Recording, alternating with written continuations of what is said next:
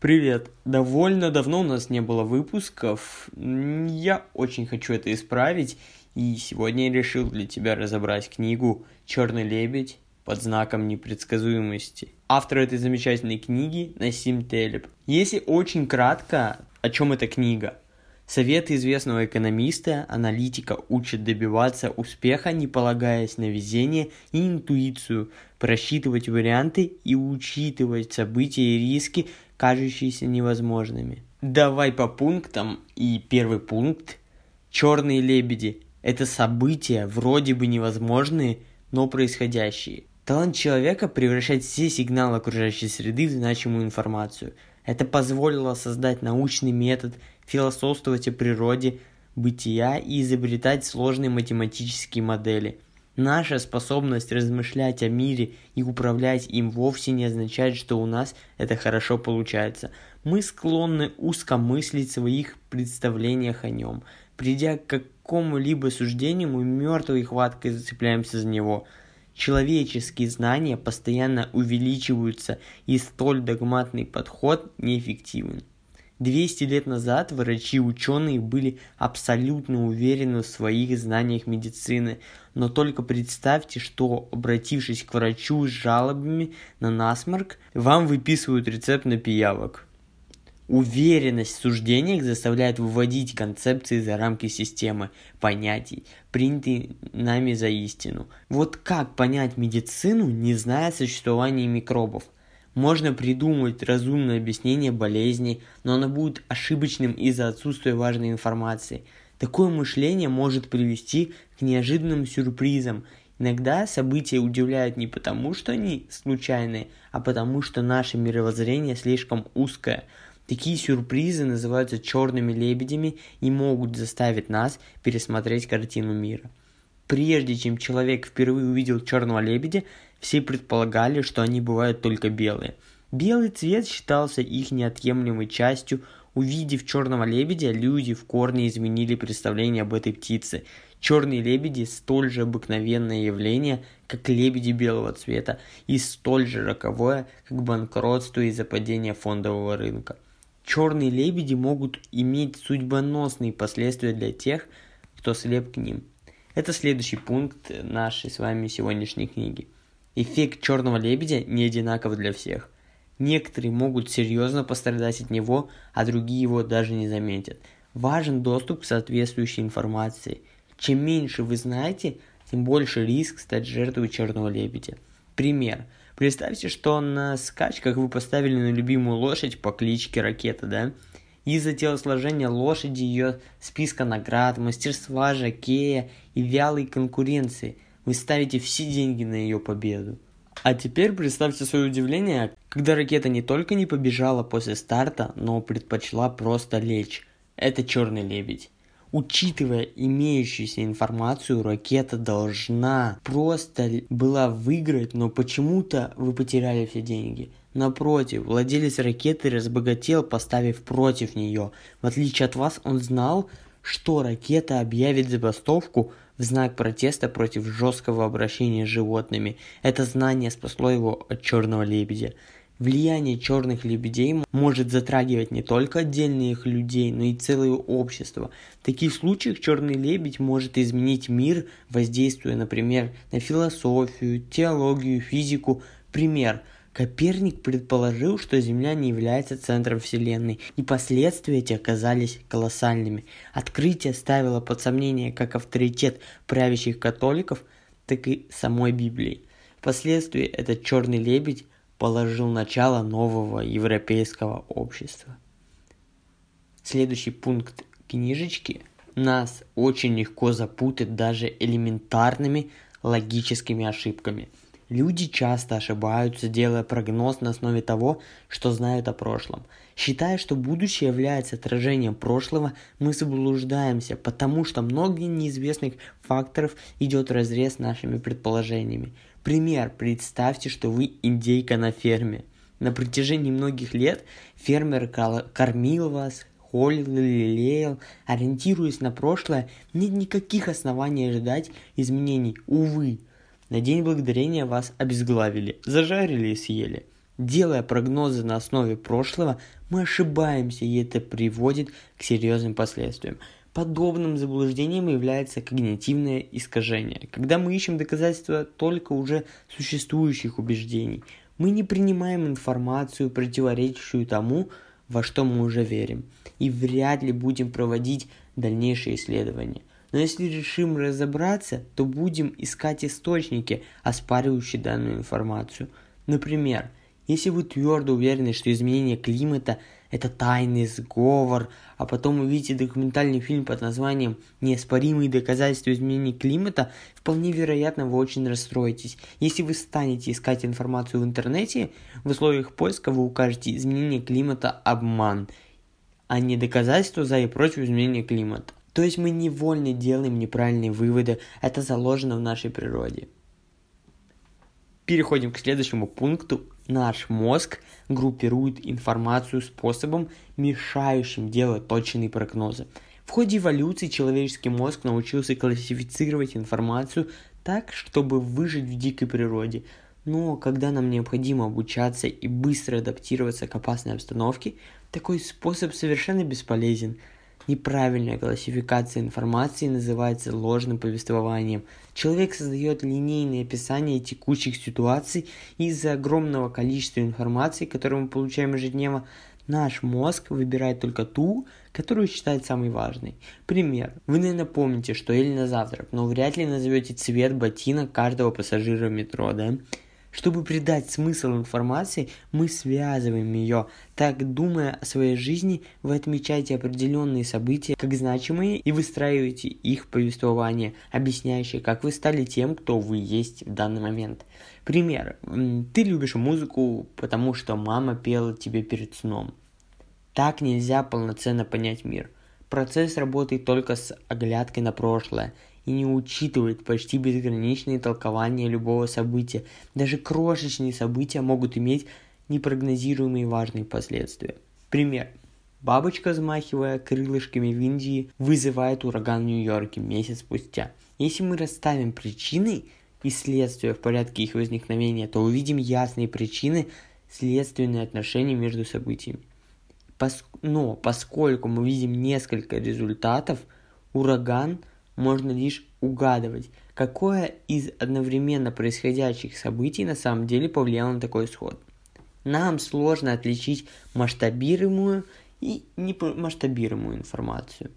Мы не очень хорошо различаем типы информации, масштабируемую и немасштабируемую. Разница же между ними принципиальна. Немасштабируемая информация, такая как масса тела или рост – имеет статистический верхний и нижний предел, то есть вес тела не масштабируем, так как существует физическое ограничение. Невозможно весить 4,5 тысячи килограмм. Ограничение параметров такой немасштабируемой информации позволяет делать прогноз относительно средних значений. Но не физические или, или принципиально абстрактные вещи, такие как распределение богатства или продажа альбомов, масштабируемы – Пример, если альбом продавать через iTunes, количество продаж нет предела. Оно не ограничивается объемом физических копий, а поскольку операции проходят в режиме онлайн, нет недостатка физической валюты и ничто не помешает продать триллионы альбомов.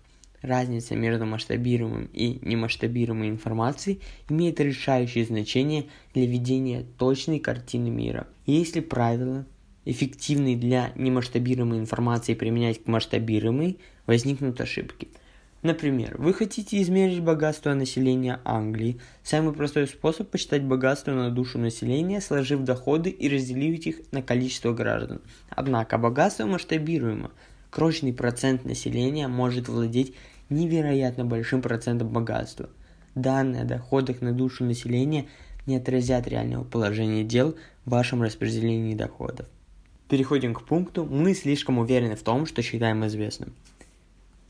Все хотят уберечь себя от опасности. Один из способов – оценивать риски и управлять ими. Поэтому мы покупаем страховку и стараемся не класть все яйца в одну корзину. Большинство прилагает все усилия для максимально точной оценки рисков, чтобы не упустить возможности и одновременно не сделать того, о чем можно пожалеть. Для этого нужно оценить все риски, а затем и вероятность того, что эти риски материализуются. Допустим, вы собираетесь приобрести страховку, но без лишней траты денег, тогда необходимо оценить угрозу заболеваний или несчастного случая и принять взвешенное решение. К сожалению, мы убеждены, что знаем все возможные риски, от которых должны защититься. Это игровая ошибка. Мы склонны реагировать на риск, как на игру с набором правил и вероятностей, которые можно определить до ее начала. Рассматривать риск таким образом очень опасно – Например, в казино хотят зарабатывать как можно больше денег, поэтому разработали систему безопасности и дисквалифицируют игроков, выигрывающих слишком много и часто. Но их подход основан на игровой ошибке. Основная угроза казино – не везунчики и не воры, а похитители, берущие ребенка владельца казино в заложники или работники, не представившие декларацию по доходам в налоговую службу. Серьезные опасности для казино совершенно непредсказуемы. Неважно, насколько сильно мы стараемся, точно предвидеть какой-либо риск невозможно. Почему необходимо осознавать свое незнание? Понимая, что вы много не знаете, вы сможете лучше оценивать риски. Запомни это. Все знают фразу «знание – сила», но когда знания ограничены, выгоднее признавать это – Сосредоточившись только на том, что знаете, вы ограничиваете свое восприятие всех возможных исходов данного события, создавая благодатную почву для возникновения черного лебедя. Например, вы хотите купить акции компании, но слишком мало знаете о фондовом рынке. В этом случае вы проследите за несколькими падениями и подъемами, но в целом обратите внимание только на то, что тенденции положительны. Полагая, что ситуация сохранится, вы тратите все деньги на акции. На следующий день рынок терпит крах, и вы теряете все, что у вас было. Изучив тему немного лучше, вы бы увидели многочисленные подъемы и падения рынка на протяжении всей истории. Сосредотачивая внимание только на том, что мы знаем, мы подвергаем себя серьезным рискам. Если же признать, что вы чего-то не знаете, можно значительно уменьшить риск. Например, хорошие игроки в покер знают, что этот принцип имеет решающее значение для успеха в игре. Они понимают, что карты их противников могут лучше, но также знают, что существует определенная информация, которую они не знают. Например, стратегии соперника и степень его решимости идти до конца. Осознавая наличие неизвестных факторов, игроки фокусируются исключительно на своих картах, лучше оценивая возможные риски. Представление об ограниченности поможет нам сделать правильный выбор. Лучшая защита от когнитивных ловушек – хорошо понимать инструменты прогнозирования, а также их ограничения. Пусть это не спасет от промаха, но поможет улучшить количество неудачных решений. Если вы осознаете, что подвержены когнитивному искажению, гораздо легче понять, что вы ищете информацию, подтверждающую уже существующие утверждения, или зная, что люди любят сводить все к ясным причинно-следственным повествованиям, вы будете склонны искать дополнительную информацию для лучшего представления о картине в целом. Необходимо знать о своих недочетах, недостатков. Пример, если вы понимаете, что всегда существуют непредвиденные риски, несмотря на перспективность возможностей, вы будете осторожно вкладывать в нее большие средства. Невозможно преодолеть все случайности или наши ограничения в понимании сложности мира но можно, по крайней мере, смягчить ущерб нанесения невежества. Итак, переходим к самому главному, что я, в принципе, вынес из этой замечательной книги. Хотя мы постоянно делаем прогнозы, у нас это плохо получается.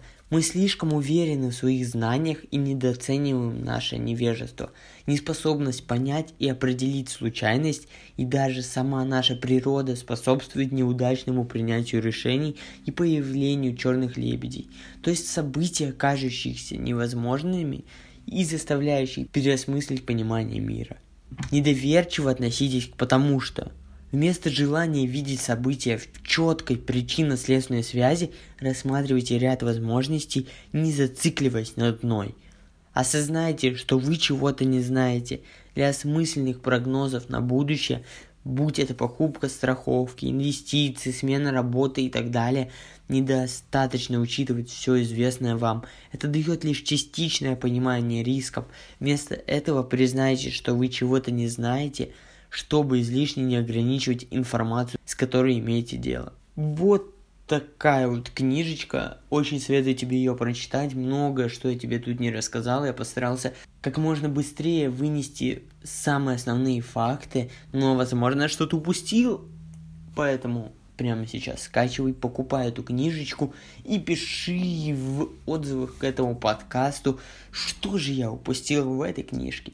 Кстати, хочу тебе сказать, что я уже написал 4 или 5 глав своей новой книжечки, и я думаю, надеюсь, очень хочу в это верить, что через месяца три ее можно будет купить во всех магазинчиках. Более подробную информацию буду рассказывать дальше, да, ты понимаешь для чего. И я тебя очень попрошу оставить отзыв к этому подкасту. Это очень поможет мне продвигать такого плана литературу в массы. Спасибо, что послушал. Всем удачи и пока!